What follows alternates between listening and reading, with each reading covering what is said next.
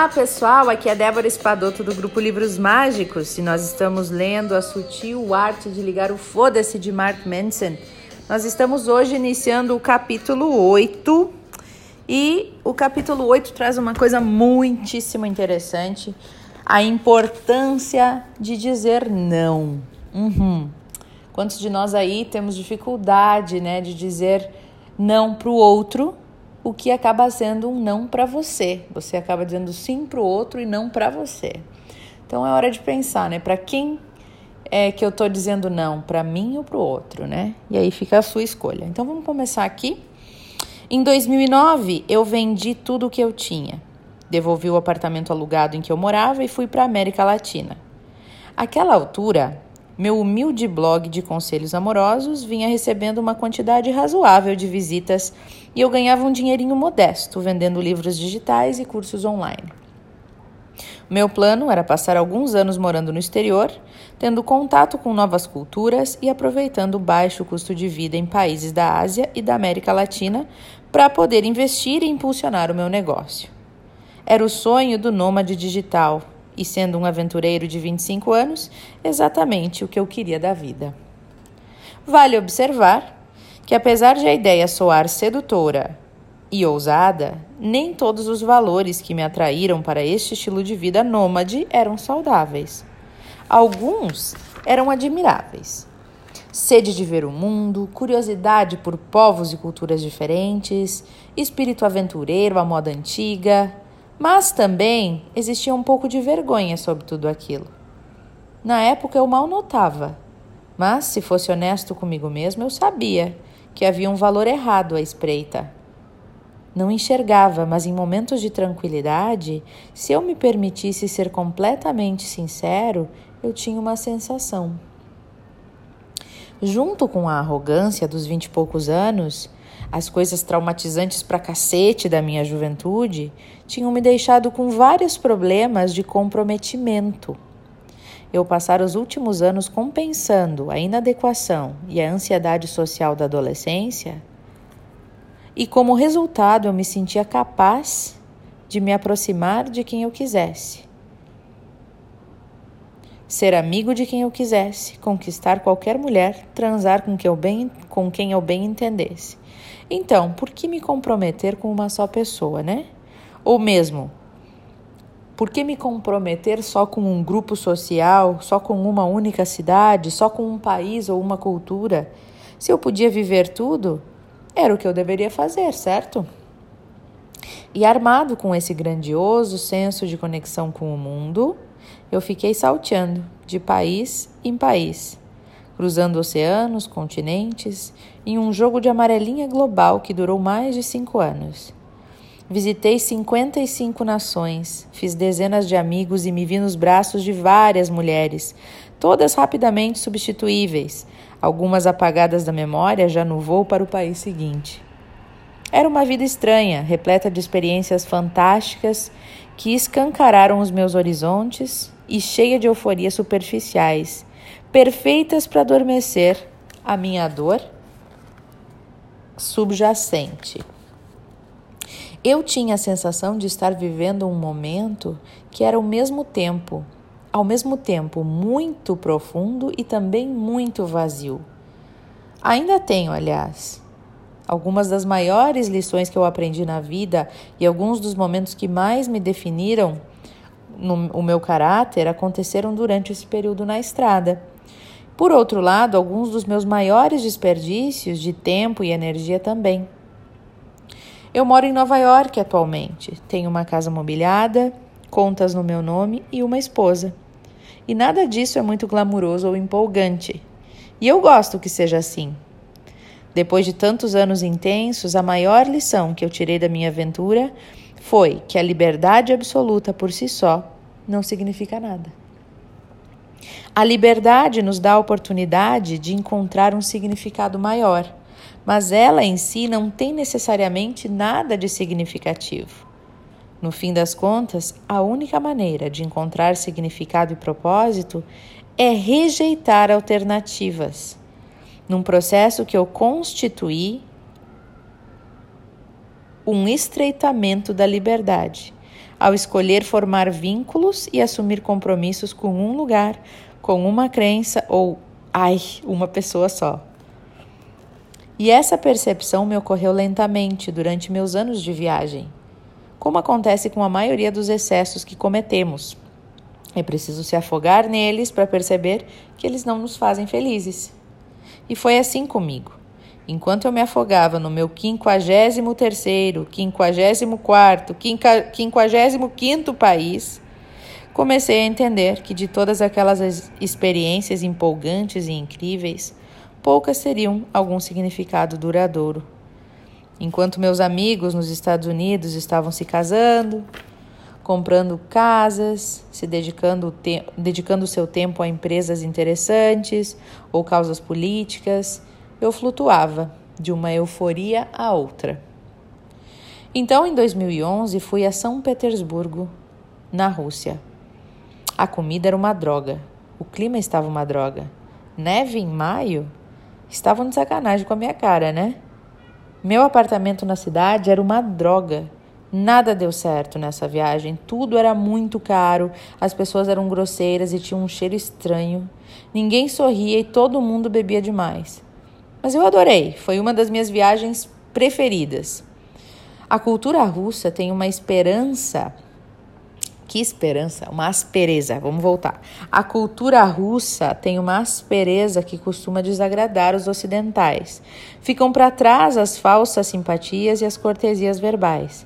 Ninguém ali sorri para desconhecidos e nem finge gostar de alguma coisa por educação. Na Rússia, se alguma coisa é ridícula, você diz que é ridícula. Se alguém está sendo babaca, você diz que está sendo babaca.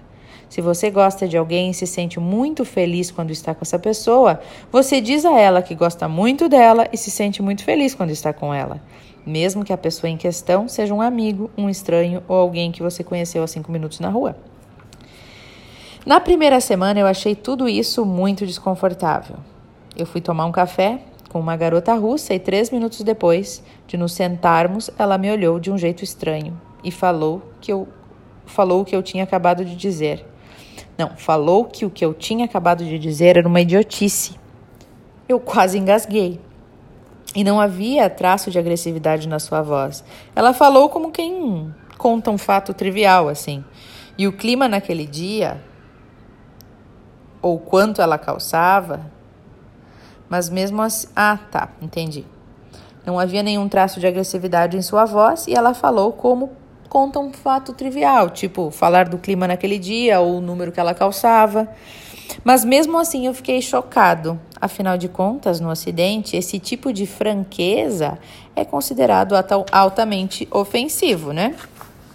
Sobretudo vindo de alguém que você acabou de conhecer, mas lá Todos agiam assim. Todo mundo parecia grosseiro o tempo todo e, como resultado, minha mente ocidental, mimada, se sentia atacada por todos os lados. Inseguranças resistentes começaram a vir à tona em situações em que não apareciam havia anos.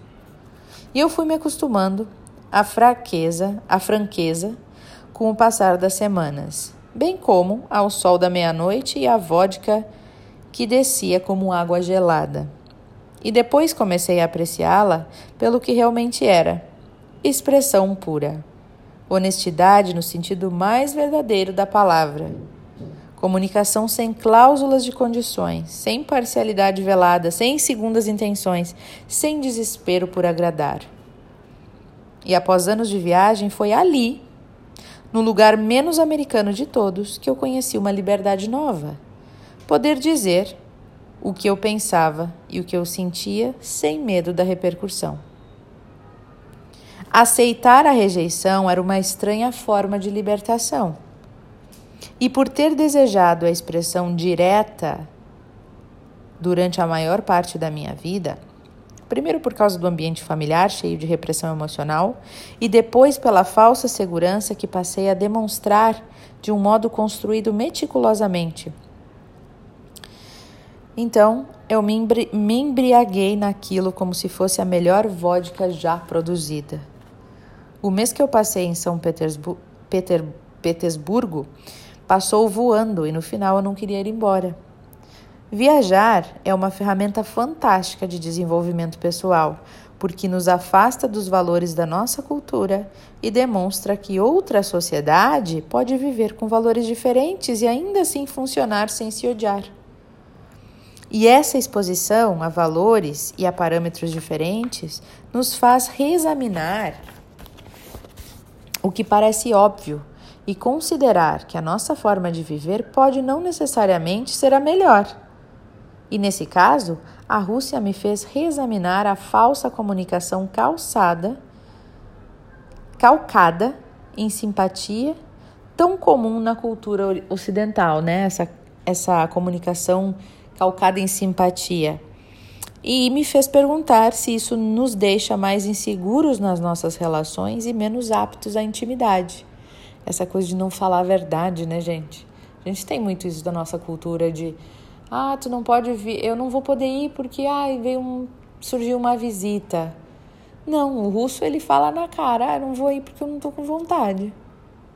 E aí? E a pessoa, ai meu Deus, não vai mais vir. Não, a pessoa não tem direito de não estar tá com vontade, de ter perdido a vontade. Todo mundo perde a vontade às vezes, né? E tá tudo bem. Mas a gente vive de mimimi, de diz que me diz que, de não poder dizer, de ter que usar uma máscara, né? Então é legal essa reflexão dele. Então vamos ver como é que ele encerra aqui. Eu me lembro de ter discutido essa dinâmica com meu professor de russo um dia e ele me contou uma teoria interessante. Vivendo sob o regime comunista por tantas gerações, com poucas oportunidades econômicas e imersa numa atmosfera de medo, a sociedade russa descobriu que a moeda mais valiosa é a confiança. E para criar confiança é preciso sinceridade. Olha que legal. Isto é, se as coisas estão uma merda, você diz isso abertamente e sem se desculpar. Essas desagradáveis demonstrações de honestidade eram recompensadas pelo simples fato de serem necessárias para a sobrevivência. As pessoas precisavam saber em quem elas podiam ou não confiar e precisavam saber rápido. Enquanto isso, no Ocidente Livre, continuou o meu professor de russo, né? Falando. Enquanto isso, no Ocidente Livre, havia uma abundância de oportunidades econômicas. Tantas que se tornou muito mais valioso se comportar da maneira X, mesmo que essa maneira X fosse falsa. Mais importante do que ser de fato da maneira X. É mais importante se comportar da maneira X do que ser de fato daquela maneira. Então a confiança perdeu o valor e as aparências e o carisma se tornaram formas de expressão mais vantajosas. Conhecer muita gente de forma superficial valia mais apenas do que conhecer pouca gente com intimidade. E é por isso que nas culturas ocidentais passamos a seguir a norma de sorrir e dizer coisas educadas, mesmo quando não estamos com vontade além de contar muitas mentirinhas bobas e fingir concordar mesmo quando discordamos. E é por isso que as pessoas aprendem a fingir que são amigas da gente, são amigas de gente que, de quem não gostam, e, e fingem e aprendem a comprar produtos que não desejam, porque o sistema econômico promove essa farsa. A desvantagem é que no Ocidente você nunca sabe se pode confiar na pessoa com quem está falando. E isso acontece até entre amigos íntimos ou parentes. No Ocidente, a pressão por ser agradável é tão forte, mas tão forte, que muitas vezes reconfiguramos nossa personalidade inteira para se adequar melhor ao inter interlocutor, ou seja, a pessoa que nos está ouvindo, né? Gente, isso é tão sério, porque eu estava mesmo assistindo um seriado, eu gosto de assistir seriado que o casal do seriado eles estão começando a ficar juntos, né? E aí ele tava, ela, ela ronca muito, né? E eles estão, então estava colocando o alarme para despertar. Ele, ele, quando ela pegava no sono, ele dormia no sofá e ele voltava para a cama um pouco antes do horário de acordar, né? Para ela não ver que ele estava ali do lado dela, que ele não conseguia ficar do lado dela enquanto ela estava roncando. Veja bem. Então, olha o ponto que chegamos, um casal, né, dentro de casa, e daí quando ela descobre que ele está saindo da cama, ele diz: "Ah, eu não queria machucar seus sentimentos, eu não queria te magoar". olha o ponto que a gente tem na nossa cultura, né? Que isso é uma demonstração muito normal, né? Quantas vezes a gente não diz nada para a pessoa para não magoar os sentimentos, né? Porque a gente foi ensinado assim, é a nossa cultura. Então, vamos prestar, prestar atenção se é necessário a gente usar máscaras dentro de casa. E quantas vezes que a gente não está dizendo um sim para o outro, que nesse mesmo sim para o outro a gente diz um não para nós mesmos, né? Então, por que o casal não. Por que, que ele simplesmente não diz para ela: Ó, oh, você ronca, como que a gente pode resolver isso junto? Né? Mas às vezes é que nem as perguntas de videocassete aqui do, do autor, né? A pessoa me pergunta: como, como que eu vou dizer para ela que ela ronca? Dizendo horas. Ai, é tão engraçado isso tudo. Bom, eu desejo a vocês ótimas reflexões com este áudio e até o nosso próximo encontro.